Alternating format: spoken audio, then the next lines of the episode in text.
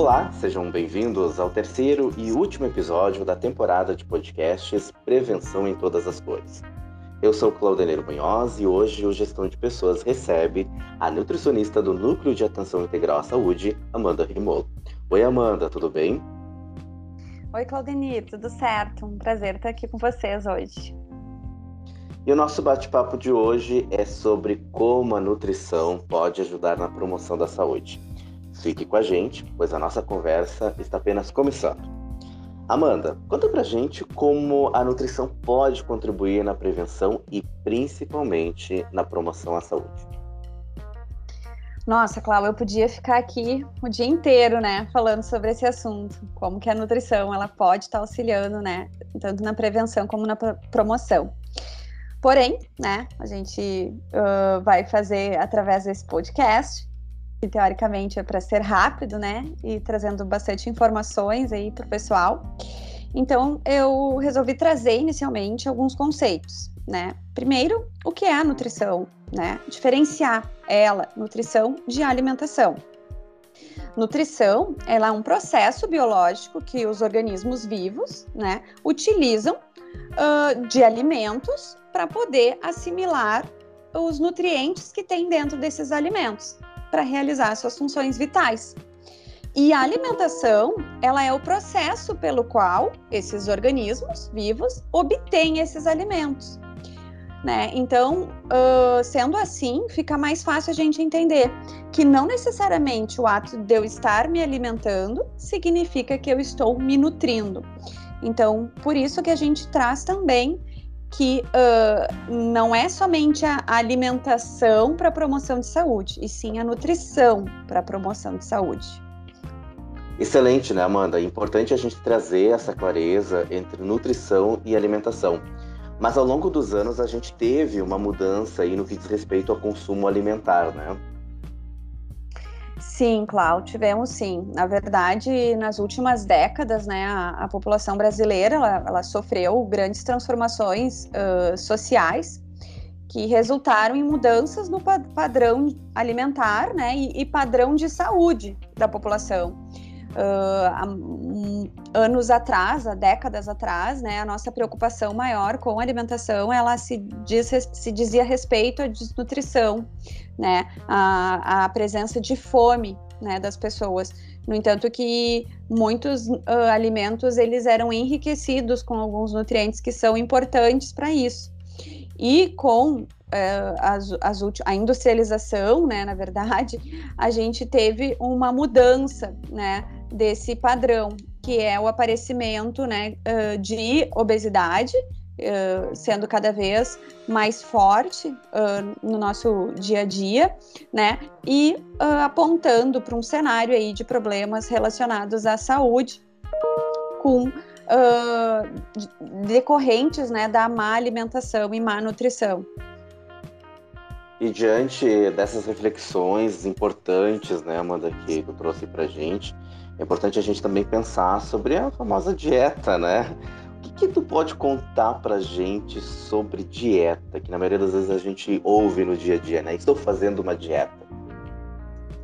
Então, Clau, a dieta né, dos brasileiros, ela, ela é uma dieta que ela sofre uma influência bem importante porque ela carrega tanto questões culturais, né, como também questões de, de dietas da moda, né. É, a dieta brasileira, ela é uma dieta tradicionalmente uh, com a base do arroz e feijão, que é a combinação de dois alimentos que são super importantes e ricos em nutrientes, porém ela vem uh, agregando aí diversos alimentos ultraprocessados. Que o que, que seriam esses alimentos ultraprocessados? Eles são alimentos que uh, no momento que eles são ofertados, eles passam por muitos processamentos, seja para agregar açúcar na composição, agregar sal na composição, agregar gordura. E isso modifica o alimento, né? Eu vou te dar um exemplo básico, por exemplo, daqueles salgadinhos uh, de milho né? Ele é um alimento ultraprocessado.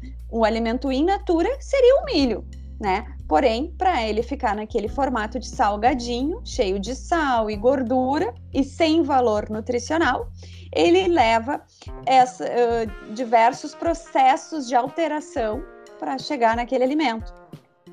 E o que, que acontece? E a gente identifica também né, que o consumo de alimentos in natura, que seriam frutas, hortaliças, uh, grãos, oleaginosas, né, leguminosas, uh, na população brasileira, ela é metade do valor recomendado pelo guia alimentar. E, e já o consumo desses alimentos ultraprocessados, como doces, refrigerantes, biscoitos, salgadinhos, embutidos, ele tem uh, tido esse consumo aumentado a cada ano que passa. E sendo assim, né, o, padrão deste consumo ele também varia de acordo com a faixa etária.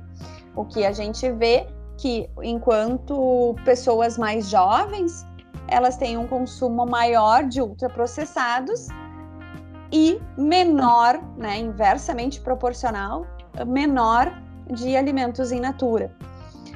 E aí, de acordo com que as pessoas vão aumentando a faixa etária, isso vai modificando um pouquinho, né? Então, vão começando a, aumentar a ingestão desses alimentos mais naturais e diminuir esses ultraprocessados. No entanto, que os adolescentes, eles são um grupo em que tem um pior perfil de dieta brasileira, que eles têm um baixo consumo, né, de feijão, salada, verduras, o que aponta para um prognóstico, né, um futuro diagnóstico eh, de excesso de peso e doenças crônicas.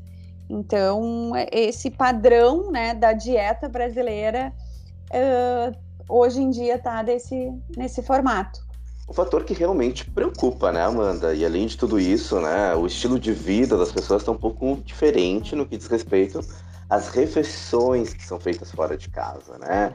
iFoods, né? Essas teleentregas aí, o Uber, os Eats, né? Enfim, conta pra gente, né, sobre um pouquinho dessa, desse movimento, dessas transformações aí. É isso aí, Clau. Na verdade, já era um movimento que já, já estava acontecendo há alguns anos, né? Que era essa opção por comidas rápidas fora de casa, as teleentregas. E na pandemia, que foi um momento em que as pessoas ficaram mais em casa, a gente esperava que pudesse realmente ter um impacto diferente e mudar né, essa realidade.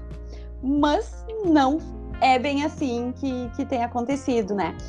Então, uh, esse estilo de vida né, mais atual que a gente vive nas últimas décadas, ela favoreceu né, uh, esse consumo de refeições fora de casa e muitas vezes optando por fast foods, né?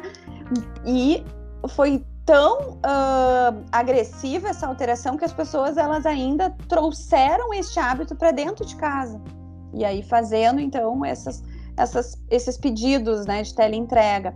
Então, uh, o que a gente esperava, né, era que até estando mais em casa, as pessoas conseguissem fazer uma refeição mais saudável dentro de casa, programar, fazer as refeições no final de semana para semana. Porém, ainda, né, com a própria ansiedade que veio junto desses últimos dois anos, uh, ela não estava sendo a, não está sendo a primeira opção, né? A primeira opção ainda está nas teleentregas. E aí o que que acontece? Esse consumo desses alimentos, né, que são os ultraprocessados, industrializados, eles têm uh, bastante relação com consumo excessivo de gordura, sal e açúcar, o que são alguns componentes que contribuem, né, para o desenvolvimento e aparecimento de doenças crônicas. E as doenças crônicas, elas ainda são a principal causa de morte uh, em adultos no Brasil, né? Então, a hipertensão arterial e a diabetes, que são as principais doenças crônicas e que a gente tem percentuais bem elevados na nossa população brasileira, ela, elas vêm se mantendo estáveis nos últimos anos, porém, né, a obesidade ela está em ascensão, né? Uh, a, a, faixa de, de obesos ela está bem maior e de sobrepeso também. E, obviamente, né, uh, essa relação de ganho de peso e obesidade, ela está fortemente ligada a esse consumo alimentar, né, e a inatividade física, né. Uh, eu sempre falo no consultório, Uh, ganhar peso é matemática, né? Então, se eu comer mais do que eu gasto em repouso e não fazer atividade física, né, para perder o que eu estou comendo a mais, vai somar na balança, né? Então, esse impacto sempre vai aparecer. E muitas vezes as pessoas elas uh, verificam que estão ganhando peso, estão de, na obesidade, mas quando fazem exames de sangue ainda está tudo bem. Então isso dá um certo de conforto para algumas pessoas, né? Mas uh, a gente sempre trabalha para conseguir fazer essa conscientização, né? Que tudo bem, hoje eu tenho 20 anos, 25, mas quando eu tiver 40, 45, 50, essa conta vai chegar, né? Então, situações como alteração de glicose, aumento de colesterol, de triglicerídeos, presença de gordura no fígado, né? São situações que quando a gente consegue fazer uma reeducação alimentar, a gente tem um resultado muito positivo. Então, é importante, assim, uh, que as pessoas entendam que é, uh, o cuidado alimentar faz a diferença uh, para a saúde. Perfeito, Amanda. E por mais que os exames ali não identificam ainda né, essa obesidade, é um sinal de alerta, né? Mesmo que o sujeito já comece a sentir aí alguma diferença, né? Uh, no dia a dia e até no corpo, né, especificamente, né? Mas o que, que a gente pode falar sobre a reeducação alimentar? O que, que é uma reeducação alimentar? Importante também, Clau, que a reeducação alimentar ela não seja imposta como um castigo, como uma punição. Ah, Agora que eu resolvi cuidar da minha saúde, eu tenho que me privar de coisas que, que eu gosto, né? Então, isso é o primeiro passo, é, é identificar como uma coisa boa para mim. Eu estou fazendo isso para melhorar a minha saúde, né? Não que eu estou fazendo isso como um castigo e é ruim se alimentar bem, é ruim cuidar da minha saúde.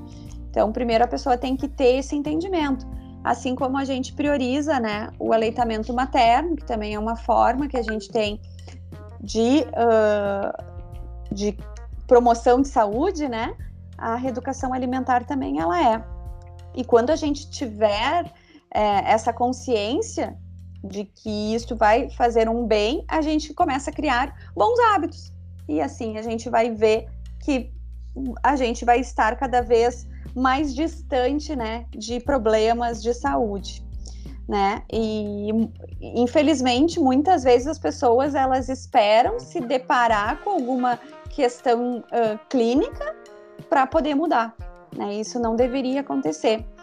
E a reeducação, ela se chama reeducação porque ela normalmente ela acontece, né, numa idade em que a pessoa uh, tem autonomia dos seus hábitos e precisa fazer uma mudança, porque senão seria uma educação alimentar lá na infância, né? Então, a reeducação ela é um processo de aprendizagem aí, né? Que as pessoas elas precisam uh, se comprometer, né? E entender que ela é um processo de prevenção de saúde. Um passo de cada vez, né, Amanda? Uma construção devagar, porque às vezes a nutrição, a nutricionista especificamente é vista como uma vilã, né? Mas é um trabalho em conjunto aí de ambos os lados, né? Agradeço muito pelas reflexões, né, Amanda? A gente está quase chegando ao fim do nosso bate-papo e a gente gostaria que você contasse pra gente algumas dicas, né, o pessoal que está nos acompanhando aqui no nosso podcast no que diz respeito à alimentação. Que dicas você pode deixar para o pessoal aí, né? Algumas orientações para a gente ter uma melhor qualidade de vida, né? E principalmente uma saúde mais saudável. Então vamos lá, né, Clau? Deixar rapidamente aqui algumas, algumas dicas aí que são fundamentais para que a gente fique buscando cada vez mais essa reeducação e essa qualidade de, de alimentação. Né? Então, uh, primeiro, como eu falei lá no início, sobre os alimentos, aqueles que são ultraprocessados, né? Tirar esses alimentos do nosso dia a dia e incluir mais alimentos em natura seriam alimentos naturais, né? Alimentos que uh, a gente que não sofreram nenhuma alteração para a gente ingerir. cuidar o consumo né, de gorduras, de sal e de açúcar, né? Então, sempre que possível, né, usar o mínimo possível. Limitar o consumo uh, de alimentos condimentados, embutidos, bebida alcoólica também.